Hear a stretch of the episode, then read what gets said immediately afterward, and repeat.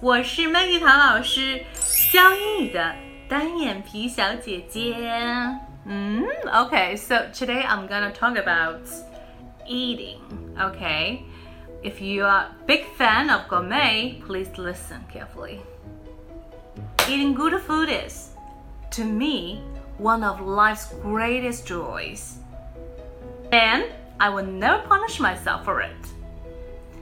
好，这边注意一下，会有一个连读现象 ，for it，for it，for it。当然你可以念 for it，只是说你可能会听到有一些地道的 speaker 啊，呃，native speaker，他们会说的话会说成 for it，for it，for it。OK，so keep up with me and subscribe to my channel and listen and talk and practice with Maggie Tao.